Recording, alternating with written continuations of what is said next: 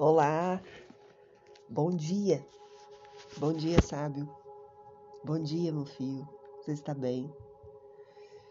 Conseguiu dormir bonitinho ontem? Fez sua mentalização?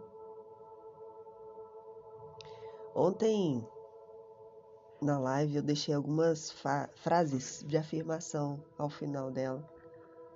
Se você anotou, as use, é imprescindível para que para que você alcance tudo aquilo que você deseja, disciplina. Talvez essa seja o grande segredo, a grande chave daqueles que realmente prosperam em alcançar aquilo que desejam, a disciplina. Uma das grandes chaves, claro. E hoje, Provérbios 25 me chamou a atenção. Dois versículos. 21 e 22. Se o teu inimigo tiver fome, dá-lhe de comer. Se tiver sede, dá-lhe de beber. É procedendo assim que amontoarás brasas vivas sobre a cabeça dele, e Yahvé, o Senhor, te recompensará. No comentário, olha o que ele fala no comentário bíblico. Mais de mil anos após a publicação dessa passagem, o apóstolo Paulo usaria o mesmo conceito bíblico para ensinar o jovem e florescente igreja de Cristo a viver o mal fazendo o bem, a vencer o mal fazendo o bem. Havia um ritual egípcio, presta atenção nisso, gente. Havia um ritual egípcio de expiação e culpa que, segundo o culpado, se obrigava a caminhar pela cidade com uma bacia de carvões em brasa sobre a cabeça. Sendo assim, essa metáfora, especialmente na época de Salomão, podia ser compreendida perfeitamente. A bondade pode fazer o papel das brasas vivas na consciência de uma pessoa culpada, fazendo com que ela se dobre à verdade e abrace a sensatez. Quantas e quantas vezes você está carregando essa bacia de brasas na sua cabeça? Essa bacia que não deixa você prosperar porque você não fez como o jovem egípcio.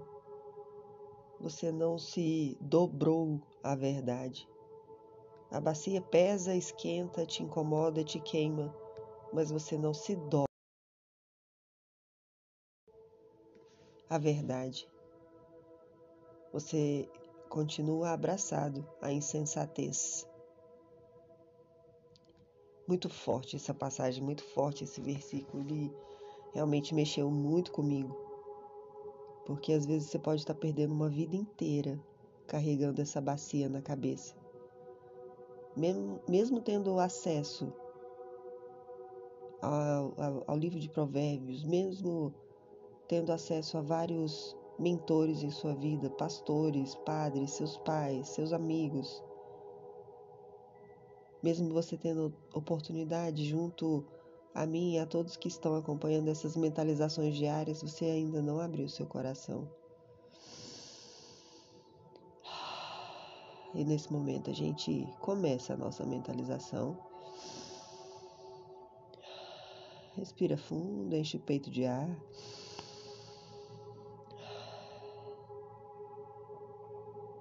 Imagine você em pé, seus pés estão calçados com aquelas sandálias que o povo usava ainda na época de Cristo, tiras largas de couro envolvido por todos os pés, que envolvia as pernas, subia pelas pernas. Você olha para os seus pés e se vê com aquela sandália. Seus pés estão sujos, Existe uma areia sob seus pés, uma areia avermelhada, e seus pés estão sujos com essa areia. E ao seu lado no chão, do lado direito, está essa bacia com as brasas. Você acabou de deixar essa bacia no chão. Suas mãos ainda estão quentes, queimadas. Seus cabelos estão queimados. Só que você não suporta mais. Você não suporta mais essa culpa, essa angústia que trava a sua vida, que não te deixa prosperar, que não deixa todo o ensinamento que Deus deixou para você, que não deixa nada entrar no seu coração. Essa bacia ficou ao seu lado. Você ainda consegue sentir o calor dela do seu lado direito.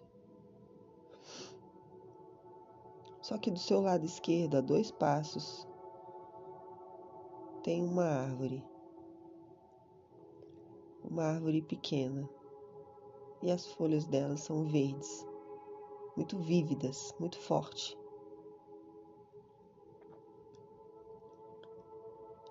E você vê algumas pessoas se achegando a essa árvore, mas não entende por que, que elas estão indo até a árvore. E ela está próxima a você. Você começa a observar o movimento das pessoas e elas vão se achegando perto dessa árvore.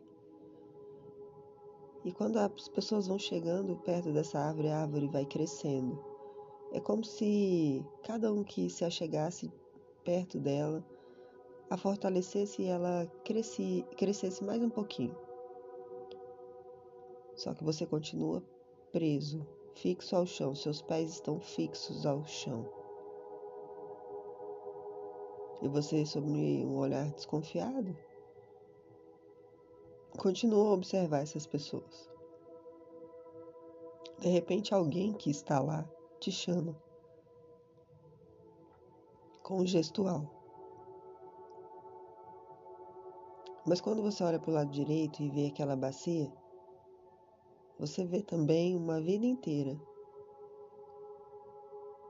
Uma vida inteira de luta, de glórias também, com certeza, mas de muita luta.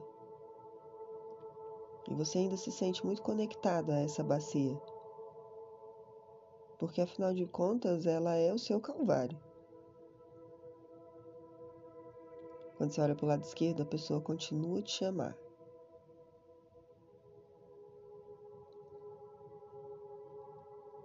E num gesto rápido e muito corajoso, você despede dessa bacia, dá as costas para ela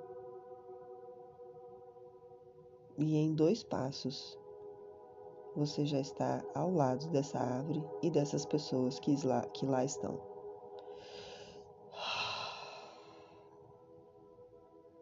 Quando você olha para os seus pés novamente, eles estão limpos. Suas mãos se curaram, seu cabelo agora brilha, seu semblante, sua face mudou. Você entendeu que para que a gente abrace a árvore da vida, tudo que ficou para trás deve ficar lá, como uma soma de resultados para o que você é hoje, mas deve ficar para trás. E jamais você vai voltar a pegar essa bacia novamente, pois agora você entendeu que é debaixo da sombra da árvore da vida que Deus te aguarda, junto com milhares de soldados, junto com milhares de, pessoas que, assim como você, está sedento por algo melhor. Não, você não está sozinho, meu irmão. Existem muitas pessoas junto com você, mas principalmente Deus. Gratidão ao Pai por mais essa oportunidade de estarmos juntos, colhendo seus frutos e abraçando a árvore da vida que nos traz paz, nos traz luz, que magnetiza o meu cérebro, o meu pensamento, o meu coração, a minha matéria ao Senhor. Eu sou luz. Eu sou paz. Eu sou forte. Eu sou filho amado do Pai. Eu sou luz. Eu sou forte. Eu sou paz. eu sou filho amado do Pai. Respira fundo. Abre seus olhos. Dá um sorrisão gigante daqueles que passou de fase.